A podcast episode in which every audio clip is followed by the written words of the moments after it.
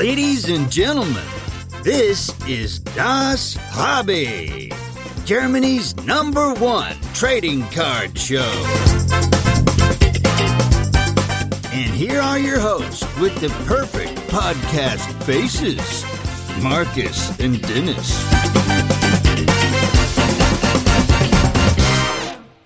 Hello, hello, ladies and gentlemen. Uh, another English episode that you're going to listen to today.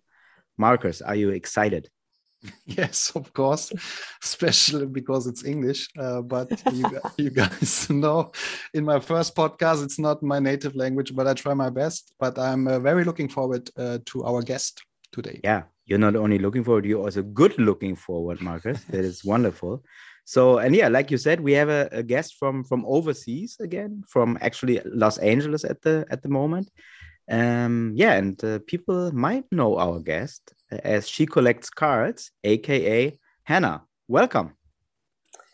What's up, guys? What's up, Dennis and Marcus? Um, thank you so much for having me. And sorry, I don't speak German. I wish I did. um, so yeah, thanks for um, kind of speaking English with us today.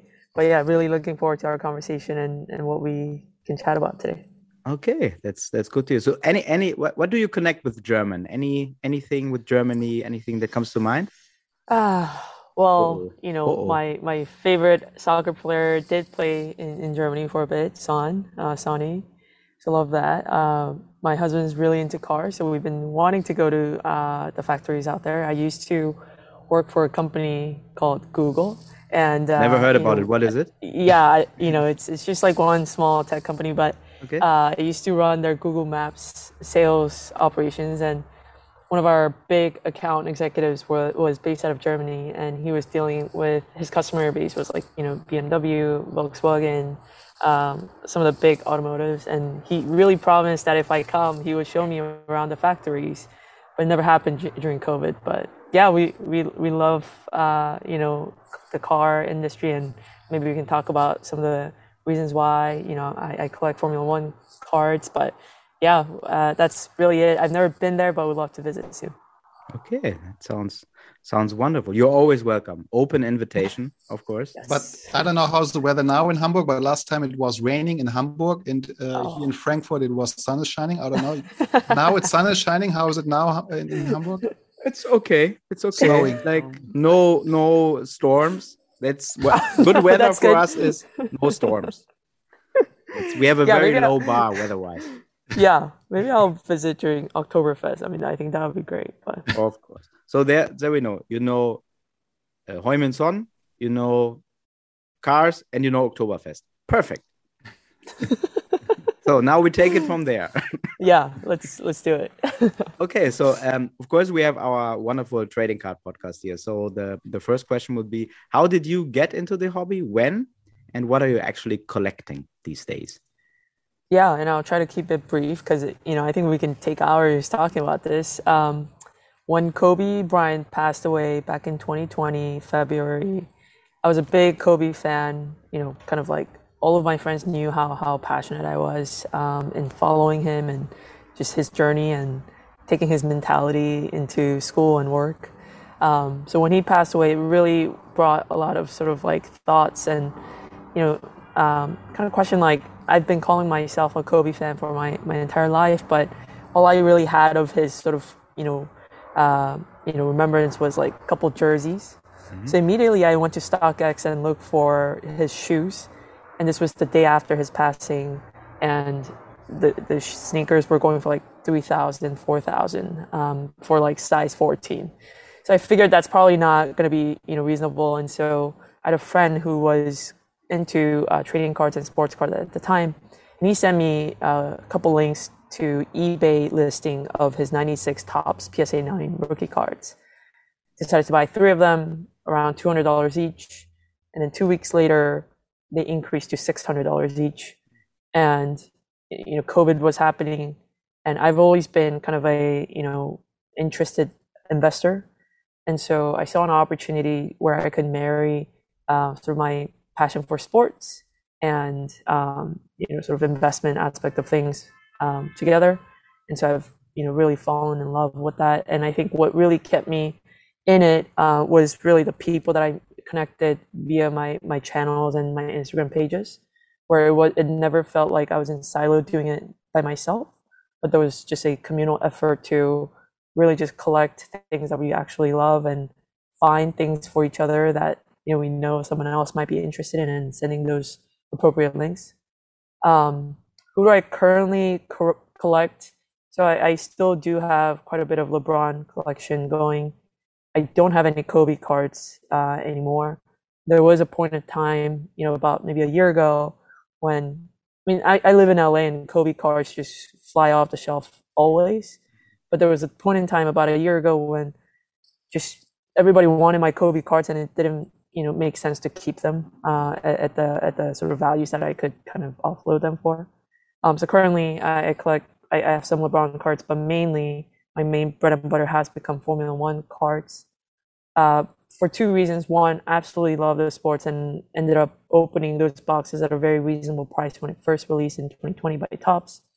But also, I think I enjoy it because uh, it has seen just a tremendous um, value increase that it's hard for me to just kind of let those go um, and like move on to something else. And so I, have really enjoyed and, and, like the amount of people that I've met in the Formula One cards sort of community who was, who never collected cards, but they came in because they're actually Formula One fans. That's been like incredible to to build those networks. So that's why I kind of mainly collected it. Okay. Yeah, this is crazy because uh, if I understand you right, you just started collecting, buying your first cards just before COVID was yeah. starting. So just before the hype, you start uh, collecting the big hype. Let's let's say it like this. Yeah. Right, right. I know you know there were some runs already happening in 2018, yeah. 19, but yeah, I would say you know I was able to hop on to this amazing hobby. And and prior to this, I really didn't really have a hobby. I mean, if you want to call hiking and you know running a hobby, it's really not. But um, I didn't have anything, you know, interesting, you know, aside from like sort of work and and you know my my family. But yeah, it really gave me an escape out of sort of the mundane day to day, I would say, and brought a lot of excitement, uh, especially through you know the social media and content creating part part of it. Mm. That's very cool. Yes, especially the Formula 1, I, I, have to say in Germany also it's coming uh, more and more, and I, uh, I have the feeling it's not ending. So mm. the the the trend in Formula One, uh, I don't know. We have a card show some weeks mm-hmm. ago here in Germany in Kaiserslautern. It was one of the biggest card shows we had in Germany, and um, they they opened the I don't know the name of the box now, but it was uh, where only seven cards are in.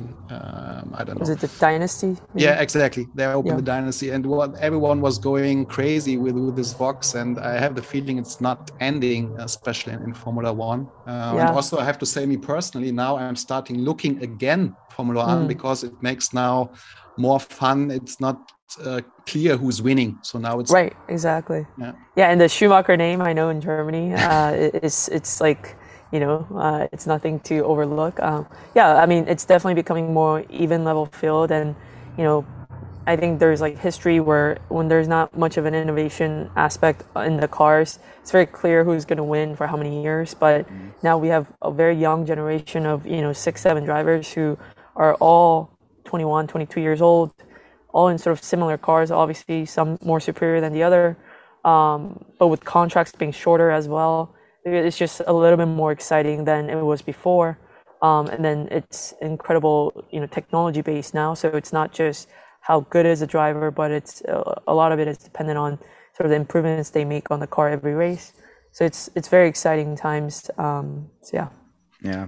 Yeah, hundred percent. I mean, Germany is struggling now because I read like yesterday or the day before that it might be that next season we have no Formula One driver coming from Germany since 1981 yeah. or something. Yeah. So uh, yeah. let's see if gotta uh, get to uh, work. yeah, yeah. I have a driver's license, but nobody's calling me. I don't know. Like it's not my mistake, obviously. So I would do it. Um, but but I mean, especially in the US where you're based, like Formula One, also like the whole sport, got way more attention the past years, especially also through this Netflix show Drive to Survive. I heard a lot of people jumped into that. That's right, and I think it's just a testament of the power of Netflix here in the states and across the world as well. Um, you know, through Netflix, we're seeing you know international films becoming number one viewed film, etc. I don't think those plat- platforms were necessarily available in the past. Like for example, I don't know if you guys have watched Squid Games. It's mm-hmm. entirely in Korean language. Nothing is in English. However, it just became an insane sensation across the world. So similarly, you know, while Formula One in the past have, you know, predominantly been in Middle East and European sort of like fan base, I think through Netflix, I think, um, and of course, there's a lot of dramatic, you know, like accentuation on on the in the series that necessarily may not reflect reality as as with all things, um, but those things really kind of caught fire. Um, and Netflix did a tremendous job of like putting it in the right eyes, right audience, um, and then kind of in, with synergy with that, you know, with Austin already being here, but Miami starting this year, and then Vegas being planned for next year. There's just a ton of you know opportunity for fans to engage, um, you know, more directly, not just on their TV, and you know, obviously, like there's a ton of billions of dollars going into this industry currently um, by one of the wealthiest people, um, you know, in the world. I think there's a lot of synergy working out, and then I think most of all, what I find like you know really really surprising is how you know sort of the you know athletes that we really respect and we follow after for example tom brady uh, serena williams uh, these kind of like top athletes cheering for formula one drivers and formula one teams i think is a great testament of like how much uh, you know influence formula one has already in the sports uh, space. So seeing all of that kind of roll together i would say is just kind of getting started and uh, yeah, can't wait for it to kind of become greater here. Yeah. How is it then in? Do you also have uh, NASCAR, or is it if you like cars, is it then NASCAR something different where people it's very uh, niche, where yeah, not all people who likes Formula 1 like NASCAR? How is it then? Because in, in Germany, NASCAR is not not a not sport, really interesting. Yeah. yeah. Yeah, I, I would say NASCAR has not kind of picked up the steam yet here either for many many different reasons. Um, I mean, just one. I mean, this is me kind of you know thinking about a, at a macro level. Um, there's just not enough sort of sponsorship and uh, investments going into NASCAR. Mm. And then two, sort of the the rule of the game in NASCAR is not as exciting as Formula One. It truly is just like going in circles. It feels like. Um, you know the the capacity and the capability of the cars are nowhere close to Formula One and the drivers themselves, while you know there are a select few that are insanely great drivers, mm. uh, it's it's hard to say they could even compete in Formula Four or three. Um, so yeah, it, it, it feels like um, sort of like a small smaller league. Mm. I mean, by no means doesn't mean that they can't catch fire and like gate that popularity. Um, but for now, because of Formula One, kind of, I mean, through Formula One, who knows, right? Like the GP sports and motorsports might, you know, all see um, a rise in popularity and attention. But you know, sentiment is similar here in NASCAR that it's not as exciting as Formula One. I think Kimi Raikkonen is is joining NASCAR, uh, coming out of retirement. Okay. Who knows? That might kind of gain some international attention. Mm, okay, interesting. Um, so, but when you say you collect Formula One, what what what specifically do you collect? Do you collect certain drivers, teams? How how do you collect?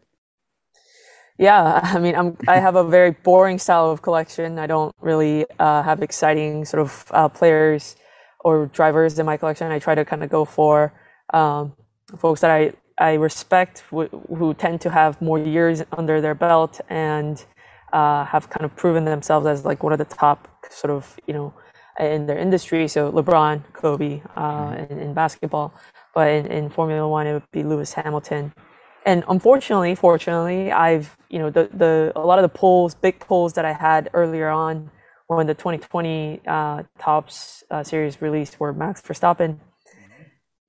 Don't really like Max Verstappen because I'm a Lewis big Lewis fan um, because of what happened last season. But I just ended up having a lot of Max cards um, and also sold a lot of them, but still have a ton of them, a lot of exposure. So at least in Formula One cards, uh, it's Lewis and Max that really, um, you know, I, I, collect. You know, yeah. Okay. Okay. Interesting. And how is the how is the scene over there? How is how is the community Formula One community? Is it worldwide? Do most people from the US, or how how how is it looking? Yeah, it's definitely more worldwide than the big three sports here in the states. Uh, I would say it's pretty evenly split. Uh, obviously, me being based in the states, I, I interact with a ton of uh, you know folks based here, but a lot of them may not even be you know Americans, right? They mm. are you know British folks living in the states or German folks living in the states, um, and so I would say evenly split 50-50. A ton of uh, collectors out in the UK. Obviously, you know the UK having I think three British drivers: George Russell, Lewis Hamilton, and Lando Norris a big sport there, and also a ton of um, you know Southeast Asian collectors who are into Formula One. Mm-hmm. That I actually don't understand fully still. I mean, Japan obviously big car scenes, but they really historically have not had that many. I think two or three Japanese drivers in Formula One. Yuki Tsunoda, currently active one uh, as well, but I really don't understand the connection. But they absolutely love that that speed aspect and and you know the the, the race there's obviously Suzuka in Singapore or in Japan, and then Singapore has their own GP, and then I think Shanghai might have their own next year. So maybe those are some of the reasons. But yeah, I would say it's pretty evenly split 50 50. Okay. Interesting. I want to come back to your start because if, uh, if you said you start mainly just before COVID starts, and now um, if, if I go through your Instagram profile, um, which we also, of course, have linked in our um, uh, podcast description. Um, you you see you met a lot of very interesting people already in in the hobby. Uh, if I just see George Lubach, uh, Ken Goldin, um, I don't know, uh, just to name a, a few of them. Uh, can you, because we have also a lot of new uh, collectors in our hobby, but also let's call them old dogs or whatever but uh, who are already longer in our podcast. I know. I think you know also Helge, uh, mm-hmm. right? He's uh, yeah. the most uh, guest uh, participate guest in our podcast. He was four times in our podcast. um, can you take us a bit how you uh, train or learn by yourself uh, in in this years now that you come now to this state what you have today and how uh, the the people you met already help you in in your collecting life um, yeah, um, I would say I'm a product of the people that I've been very fortunate enough to meet, network with, and even have you know uh, relationships with. And I say that because it's been so short for me, right? In, in, retrospect, two and a half, three years is not a long time to kind of understand a market to uh, its fullest. And by no means have I kind of grasped like the entire uh, industry at all. Um, but I would say it's like twofold. It's one um, you know, like the the card collecting industry is not so large um, of a you know scale yet enough that it, it would take a person 10 years to learn. But i think when you understand the fundamentals of a natural cycle of a business and the investor thoughts because in this hobby we have a, uh, a very clear delineation of those who came in to make money not that that's a bad thing. We we all need some kind of money to to you know live. Um, and then there's definitely folks that are purely collecting, meaning they do not care about sort of the value of the card, but what matters to them most is that connectability to the card and the the significance of the card and what it symbolizes. Mm-hmm. So it's one very psychological, and two, um, it's it's it's like any other sort of you know market uh, driven, capitalism driven market. And so I had a little bit of understanding of that. Like I mentioned, have invested, uh, you know, quite a bit before coming in, and also having worked in sort of hyper growth uh, organizations and seen like the leaders, how they think, how they make decisions, uh, how they operate at companies like Netflix, Box, Google. I had an understanding of where this could potentially go right? So you start to play out some of the similarities, um, you know, from sort of, you know, of, of, course, entirely different, but similar in sort of like hyper growth stage um, to to this new industry, or not new, but this industry that's experiencing hyper growth, um, you know, as a whole. So I, I had a little bit of that, but in terms of like the collector psyche, I had to learn that quite a bit. Um, so meeting with folks, you know, like you mentioned, the names you mentioned, and there are a ton of other folks. Hmm. Um, there's there's Mike, who I always mention, uh, 0.4 seconds on Instagram. He really helped me steer uh, in the right direction in a pivotal moment when I was kind of going into a path, a, a very deep hole. Kind of pulled me out and helped me level set of this sort of like clear delineation of like you can't think of a card as the life of a card in your hands as just a month or two months, um, but we really look at the long term value of these things. And I was able to see that. And then there's surprisingly a big overlap of folks who are in the card collecting scene with art, so Mm. uh, chased after artworks. And so there's also a lot of similarities in that. Um, not all sports cards or trading cards are in that category, but there's some overlap in those two Venn diagrams. And got to learn a lot, um, you know, from those folks about sort of the inherent value of something that is so rare and desired. Essentially, what it comes down to is when you have two people who want a certain item, whether it's a trading card or, or sports card or whiskey or a type of watch, um, and those two folks have unlimited discretionary income, uh, you know, you're really um, just it's really up to who wants it more, right? Mhm. Um, so understanding those sort of like psyche of uh, you know collectors was was incredibly helpful in meeting with these folks. Um, so and overall, I would say I maybe brought in like maybe 10, 15% of my own sort of uh, understanding and concept of what an investment should look like. And then the majority, 80, 85% of it was really built around by talking with a lot of the industry leaders, you know, kind of understanding, like trying to understand as much as I can sort of macro movements of things. So for example, when Fanatics took over, uh, or not took over, but when Fanatics bought out the business, uh, the, the licenses from from uh, Topps and, and Panini, now uh, kind of acquiring Topps at a, at a very uh, affordable discount uh, for them. You know, I think the initial response for a lot of folks were just, especially if you're involved in the industry, you know, um, whether as a reseller or distributor, I think it was it was not a pleasant one. But I got a chance to kind of step back and take this as a case study understanding like why why would a company uh, like Fanatics with a huge uh, you know presence in other sporting goods uh, with a very good uh, sort of distribution model try to get into this space right? Um, what what would be the benefits? What would be you know sort of the cons for existing players? Things like that like kind of taking a step back um, and being able to articulate that i think was only possible because i talked to and I listen to a lot of folks in the hobby. Mm. Um, so all that way to say, I mean, I absolutely enjoy these opportunities to be able to listen and learn from a lot of folks. Um, and I think I use my channel as a platform to kind of relay those messages as much as I can.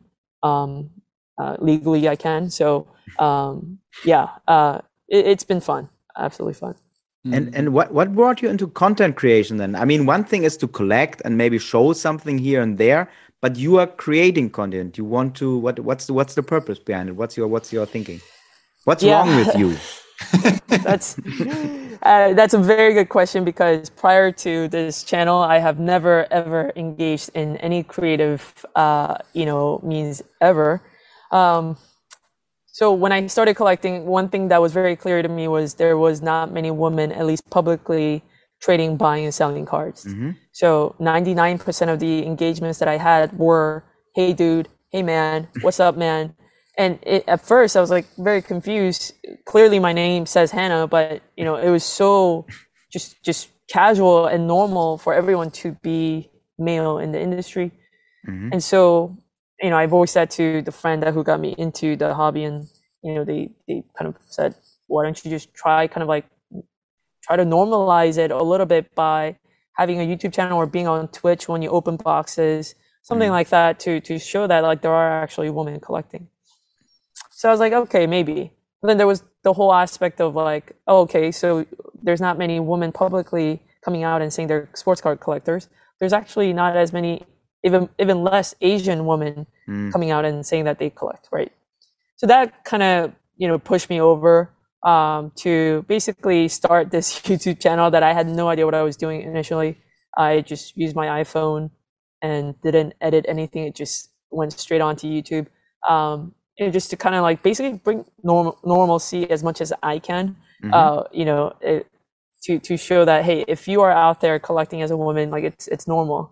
Or even if you're not collecting yet, and you know you you may have turned away because you feel like you don't belong.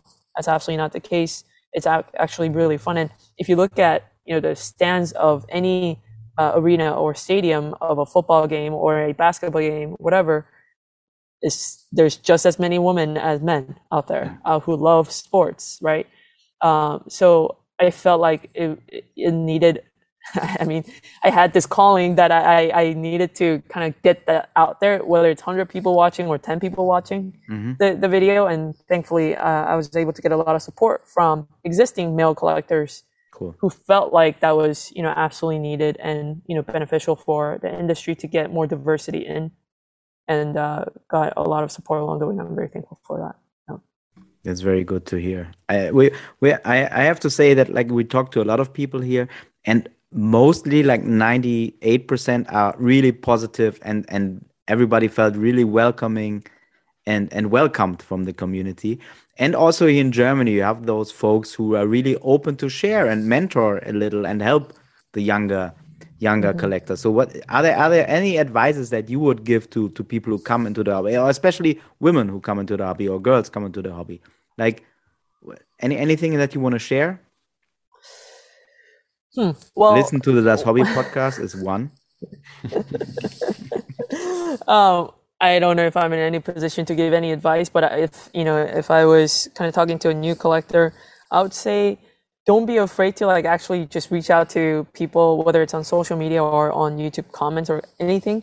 Because one one unique thing about the hobby is everyone is having so much fun that they will they will share whatever information with you just because of the pure love for the hobby. If that mm. makes sense. Like you don't see people it's almost like you go into a grocery store and everyone's grabbing you and telling you all these deals that are that are at the shop. That's what it kind of feels like this community where we're, we're just so obsessed and so like in in like tune with with the hobby that even if a new person that I've never met before digitally reaches out to me asking about something like, hey, like is this box a decent box to open or hey, how did you get into the hobby? Like I'm writing essays about it, right? What is my thought? What does the market think? What's the downside of it? What's the upside of it? But hey, here's ultimately your decision and best of luck. Let me know what you end up pulling, right? Mm-hmm. So I would say, I mean, not an advice really, but just like don't like just do it. Like just reach out if you have questions. Like everyone can be beneficial to you and and helpful in your decision making.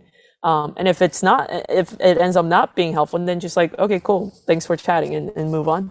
Um, but I think, yeah, that that's definitely been a, fu- a fun part for me, and I hope people take advantage of that. Great. To look a bit in the future, you mentioned already the the Fanatics Topps Panini um, future. Let's say it like this. Uh, how do you? What do you think from you personal? Where the the hobby looks like in I don't know two three years when Fanatics took over? What will change, or what do you hope will change? Um, can you share a bit your thoughts about that? Yeah, well, my hope is that the box prices won't be that high when it finally comes to the end end user. I mean, that's definitely one. I think you know, obviously, there's a lot of folks, uh, uh, you know, fr- that I'm friends with as well who you know monetize on this and you know they make a living out of it.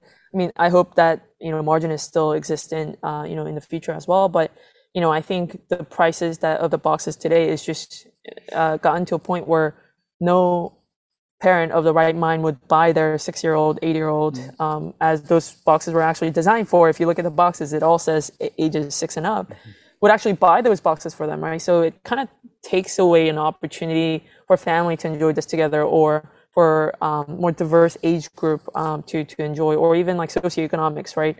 Uh, more, um, you know, middle class or lower class to enjoy. And I think hopefully that that's the vision and I, and in alignment with that, I am hoping and I'm thinking that Fanatics will come up with uh, a strategic way where they kind of have a segment uh, of um, products that's designed more for younger children, for families to enjoy, and for middle to lower, uh, you know, socioeconomic, you know, folks. I mean, it doesn't even have to be like socioeconomic, but like something casual that you can just really become, uh, you know, like kind of dip your toes with. Like, you know, I I personally wouldn't get into something that I have absolutely no idea about spending ten thousand dollars on a box or something. You know, it just doesn't jive well. So I hope it brings out more of a even level leveling field, and also um, you know just an opportunity for everyone to enjoy.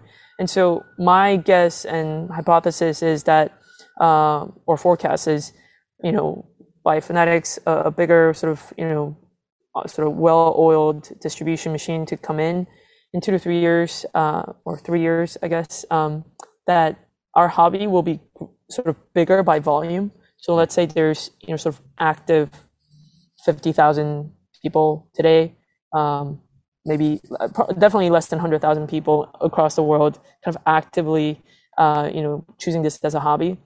Maybe it would double that. Maybe it would you know quadruple that. Who knows? But I, I hope that it becomes more of a a normal uh, you know activity and hobby for more people and I think that's good for everyone, um, right? That it's not some secret thing that you do um, that only your wife knows about or your husband knows about, but like it just becomes like a normal thing, like kind of like going to a baseball game, just as casual for you to spend the night at the house opening boxes or trading um, stuff like that. So yeah. yeah.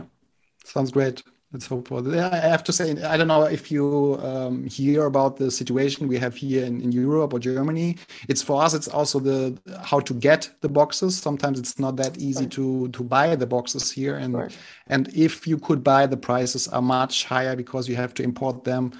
Um, and also, of course, here in Germany uh, and, and, and, Europe, mm-hmm. there's a hope that the fanatics also do their part in Europe. Um, yeah, that's also yeah, for sure. I mean, I have a big passion. So, couple couple points that I'm very passionate about in the hobby, and one of the biggest one is definitely globalization of uh, the industry. I think historically, because of where the manufacturers sit and the culture aspect of it, right? You know, majority of folks who get into it in the in the states in North America is is through you know your dad gave it to you, or like you open packs with your dad, things like that. Um, and that's just like the origin of the hobby. However, that doesn't mean just because baseball started here doesn't mean baseball is not a popular sport, uh, you know, anywhere else in the world. So I, I really hope and uh, whatever ways I can to kind of connect the dots um, across the world and make it again more of an even level field for everyone is definitely something that I am passionate and I will do whatever I can to kind of make that happen. And distribution of products is definitely a big one um, uh, you know, and then creating, you know, marketplace, all of that is, is, is a huge aspect of all this. I know that international collectors and, you know, investors rely heavily on eBay to purchase, to buy, to sell, uh, even. Um, and then trading is quite difficult. Um, not until recently were there no sort of trade shows that were kind of happening across, you know, in Western Europe, Eastern Europe, Middle East, Asia, etc. And so, um, just really hoping that that you know becomes better and better each year. Um, you know that as as we kind of observe the hobby, um, and that you know we we make it into more of a level even field for for everyone. Yeah. Yeah. yeah. It's yeah. I think also think it's important because in uh, in Germany, like even the companies tell you, like we can't get the product, like we cannot get yeah. our own product at the end of right. the day. I mean, Panini is from Italy originally, they struggle with getting NBA product over here. Mm-hmm. Yeah, yeah. It's, it's, really complicated. It's really. Yeah, it's, do um, something, it, Hanna. Do something. That's why we have this podcast here. We're reaching yeah. out to you. We are helpless. I mean, I, I mean, like you know, without going into details, it is definitely something that you know a lot of the leaders in the big companies are, are talking, uh, you know, talking and thinking about.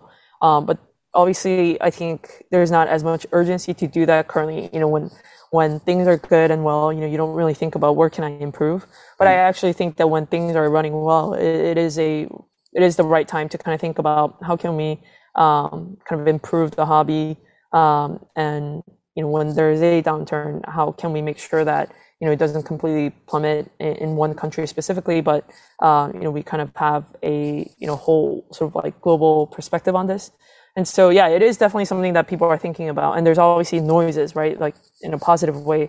You know, folks like you guys, there's tons of people around the world who are kind of voicing this directly to fanatics, collectors, you know, PWCC, Goldin, you know, whatever you, you want to call, mm-hmm. and kind of voicing like how sort of the, the, the lack of infrastructure is deterring away potential new collectors um, who are yeah. well-meaned and you know really want to get into it. And so I'm really hoping that something does happen, but in whatever capacity I can, uh, I'll, I'll, I'll try to help push. Thank you so much. finally, finally, somebody who helps us.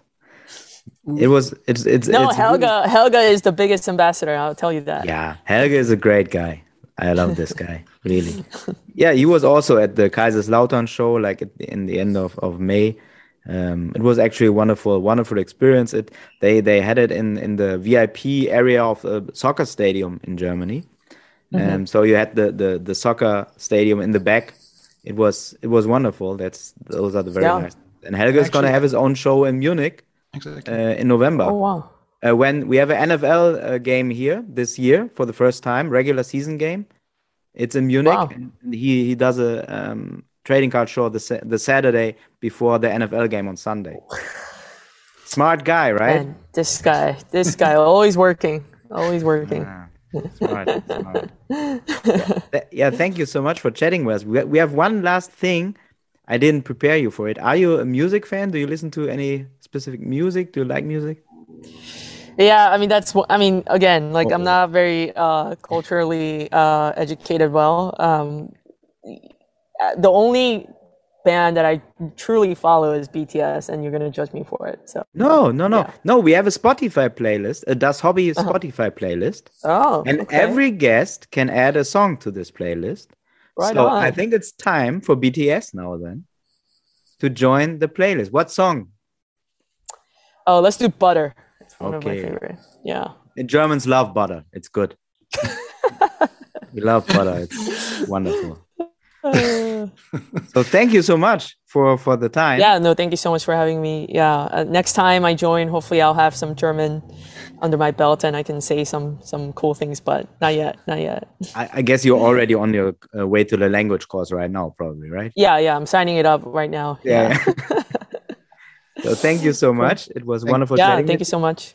Have a great day over there. Thank you. And uh, yeah, to, hope to hope to see you soon. I'm actually in Los Angeles in October Oh, because okay. we're gonna shoot a TV show there. So I'm yeah. gonna- Yeah, uh, if you want to come, yeah, Yeah. and we can maybe check out some hobby shops here. That'd be cool. and if you need anything from here, let me know. I need a I need a Porsche GT3. Okay, let me write it down. It's impossible to get one here. I'm sure Germany. I, I actually have a, like a little total unnecessary story, but I tell it anyway. So when I moved to to the US in 2010, I had an Audi A5 Sportback over here, Okay. and we had a deal. I, I worked with some music clients, and we had a deal with Audi, so they shipped our cars over there. Okay. Um, so and so, but that was a time where for, for to have a, like an international navigation system, they had to really actually put it manually on the car, right? So I went to the Audi facility, parked the car, went in, told them. When I came out, like eight Audi employees were standing around my car. I was like, "What is this?" So I was not aware that uh, they didn't have the A5 Sportback in the US. So I had the only Oh. A5 Sportback. And all the Audi Oh, people said, "What is this? Where is this coming from?" that's crazy. And my artist had an R8 and a Q7 with like, way more fancier cars. But, But mine was we little have that. Yeah. star. I was the finally I was the star. Well deserved. so that was an unnecessary story that had nothing to do with your hobby at the end of the day. I'm sorry, listeners. Marcus wanted me to thought it tell the great. story. Um, he asked me for it, so blame him. Oh my goodness. Thank you, Great. guys. Good night. Bye Thank bye. you. Bye.